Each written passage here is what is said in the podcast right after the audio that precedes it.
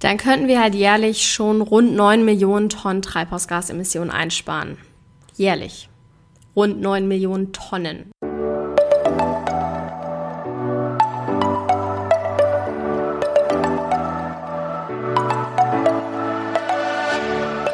Moin und herzlich willkommen zu einer neuen Folge des Eat Pussy Not Animals Podcast, der Podcast, der dir den Einstieg in die vegane Ernährung erleichtern soll.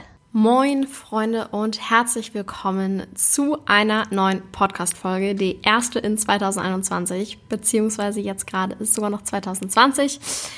Und zwar genau 17.26 Uhr. Das bedeutet, dieses Jahr hat nicht mal mehr sieben Stunden. Wir werden gleich auch anfangen mit Kochen. Bei uns gibt es heute Abend veganes Käsefondue. Es wird richtig, richtig delicious hoffentlich. Und als ähm, Mitternachtssnack haben wir vegane Donuts von Brummy Bites geholt. Die haben so eine New Year's Eve äh, Special Box gehabt heute. Richtig geil. Ich freue mich richtig doll darauf. Das wird super werden.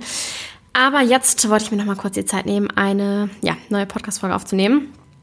Erstmal möchte ich sagen, tausend Dank an alle Menschen, die sich hier immer meine Folgen reinziehen, die den Podcast vielleicht auch abonniert haben und eventuell bewertet haben.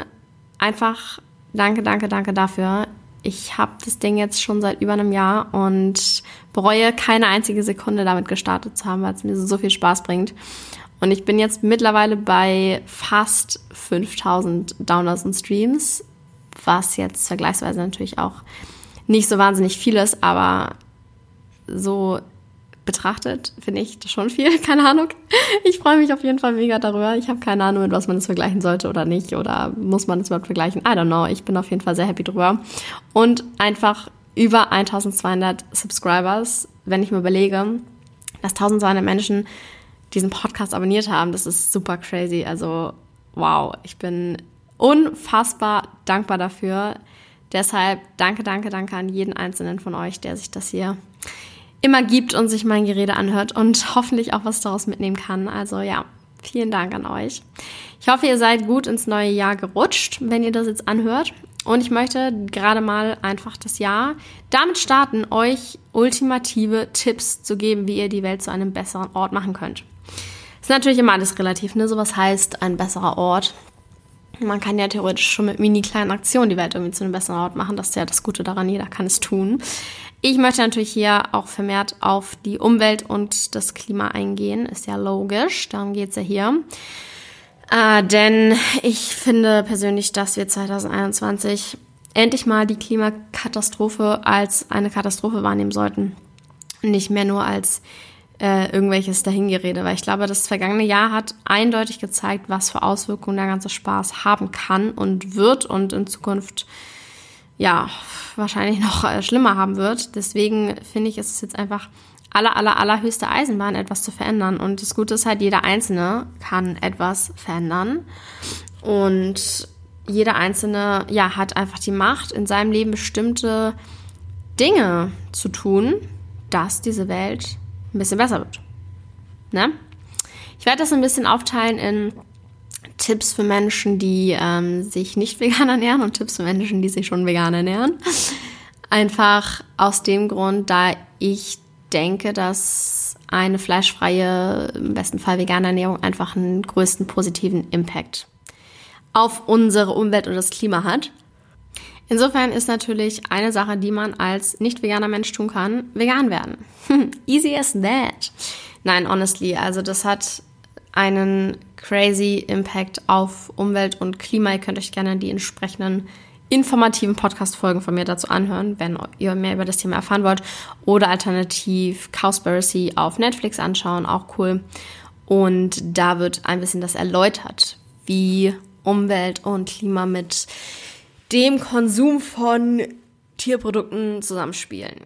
Aber ich weiß, und das ist mir jetzt auch nochmal bewusst geworden, man kann diese ganze veganer Sache auch ein bisschen vielleicht mit Rauchen vergleichen, im weitesten Sinne. Und ich weiß, dass wenn man da drin hängt und wenn man viele, viele, viele, viele, viele Jahre seines Lebens überhaupt nicht drauf geachtet hat, einen Scheiß drauf gegeben hat, was man zu sich nimmt und was das für die Umwelt oder für Tiere bedeutet, dann ist es auch nicht mal so eben getan, damit von heute auf morgen das nicht mehr zu essen.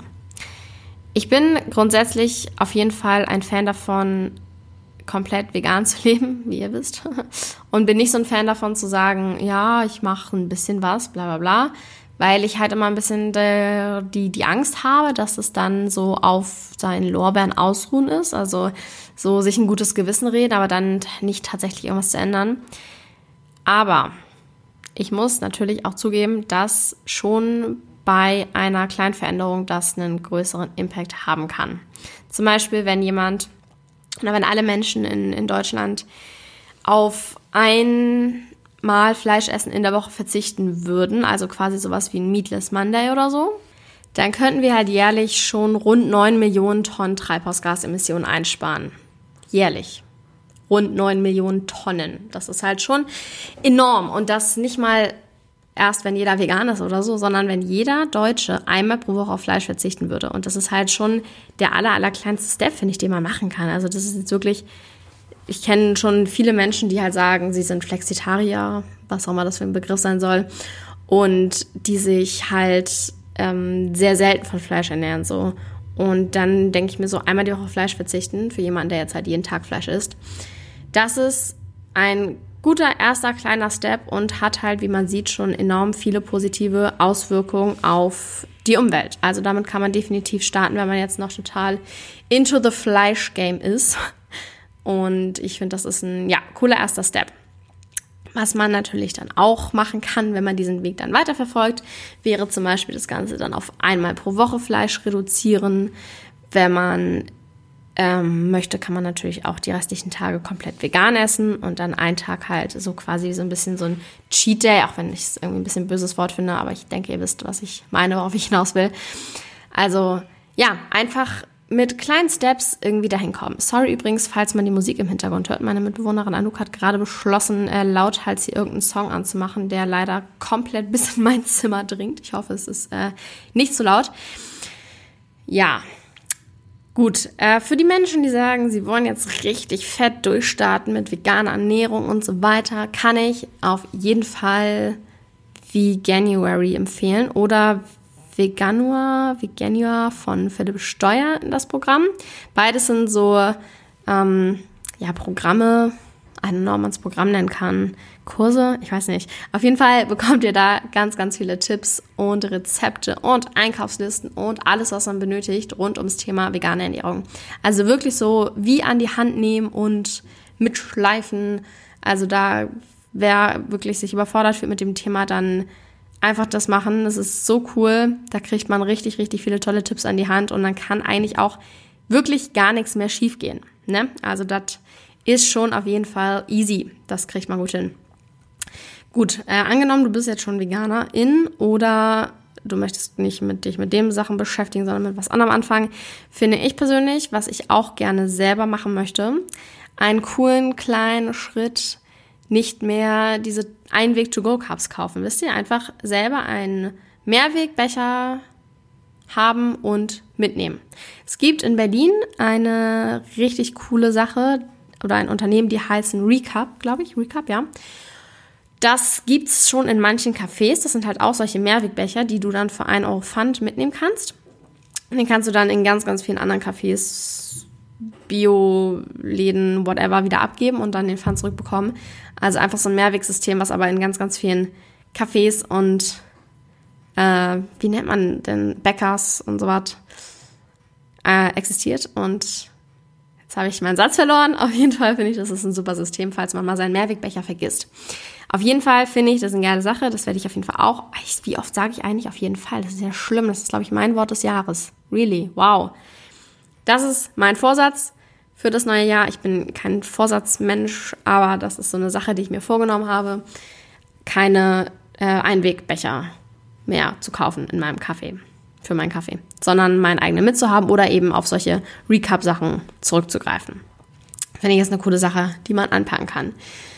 Auch cool äh, sich mit Zero Waste mehr zu beschäftigen, vielleicht mal anfangen im Bad umzustellen. Da kann ich gerne noch mal eine gesonderte Podcast-Folge drüber machen, falls ihr das wünscht. Gebt mir noch gerne mal Feedback dazu.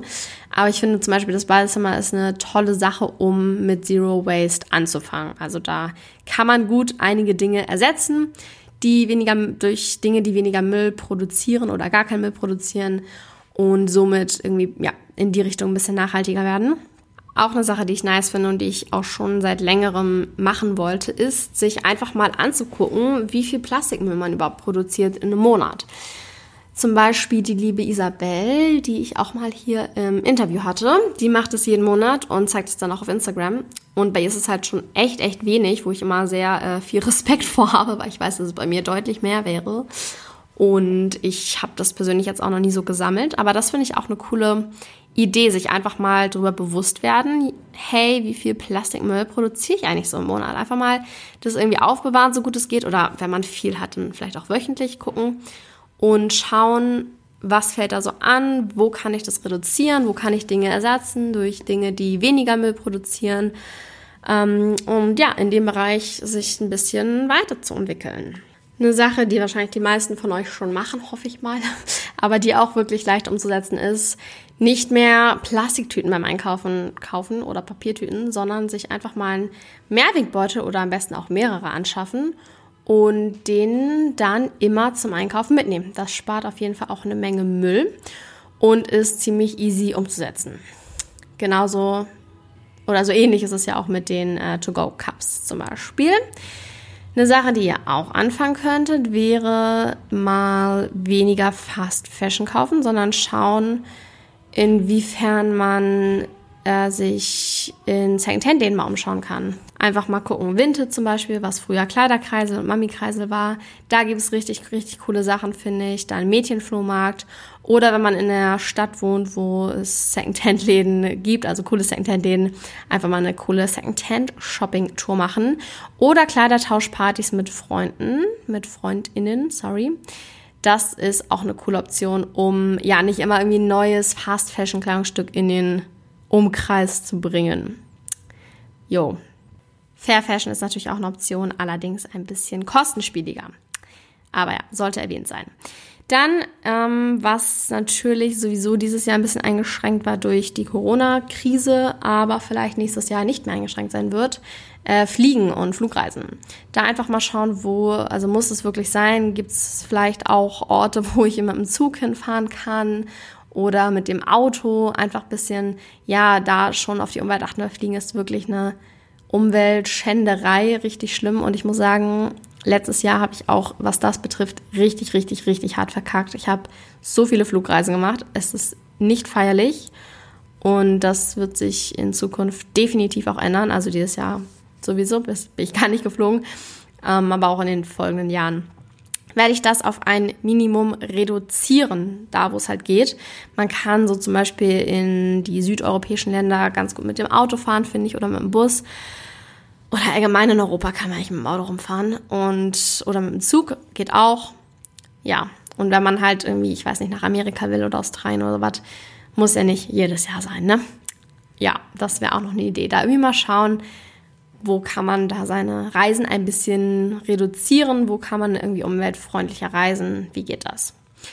Dann eine Sache, die ich heute entdeckt habe, die ich auch richtig, richtig cool finde. Minimalismus-Challenges, zum Beispiel im Januar jeden Tag eine Sache mehr aussortieren. Also am ersten eine Sache aussortieren, am zweiten zwei Sachen aussortieren, am dritten drei Sachen aussortieren und so weiter und so fort. Da kommt man dann fast auf 500 Sachen im Januar, was ich crazy finde. Ich weiß nicht mal, ob ich so viel besitze, was ich aussortieren könnte. Aber wenn man sich das als Ziel setzt und dann irgendwie versucht, dahin zu kommen, dann wird man ja definitiv viele Dinge finden, ähm, ja, die weg können, so. Ich glaube, das ist einfach erstmal fällt Ballast von dir selber ab und deine Wohnung oder dein Haus ist wahrscheinlich weniger vollgemüllt und ich finde einfach, ja, man, Minimalismus hilft einem so ein bisschen auch den Blick für die Dinge zu schärfen, die man wirklich benötigt und die, ja, einen glücklich machen und auch irgendwie lässt ein bisschen dankbarer, finde ich, sein für das, was man hat. Finde ich persönlich eine geile Idee. So, und äh, ja, Das war's jetzt aus. Ich will euch auch nicht hier überfordern, aber das wären so meine Top-Tipps, wie ihr 2021 die Welt ein kleines Stückchen verbessern könnt. Ich hoffe, es war für jeden was dabei. Schreibt mir doch gerne mal auf Instagram at kara-drummond- äh, was ihr 2021 so vorhabt um ja ein bisschen nachhaltiger, umweltbewusster, veganer oder whatever zu sein, einfach um ein bisschen ne, diese Welt ein bisschen besser zu machen. Würde mich auf jeden Fall sehr interessieren, was das eure Vorhaben sind. Vielen, vielen, vielen Dank fürs Zuhören und ähm, ja, ich wollte gerade guten Rutsch sagen, aber wenn ihr die Podcast-Folge hört, ist ja schon das neue Jahr. Deshalb frohes neues Jahr, welcome to 2021. Ich hoffe, es wird ein saugeiles Jahr werden. Das hoffe ich wirklich. Macht's gut, Freunde. Bis dann. Ciao.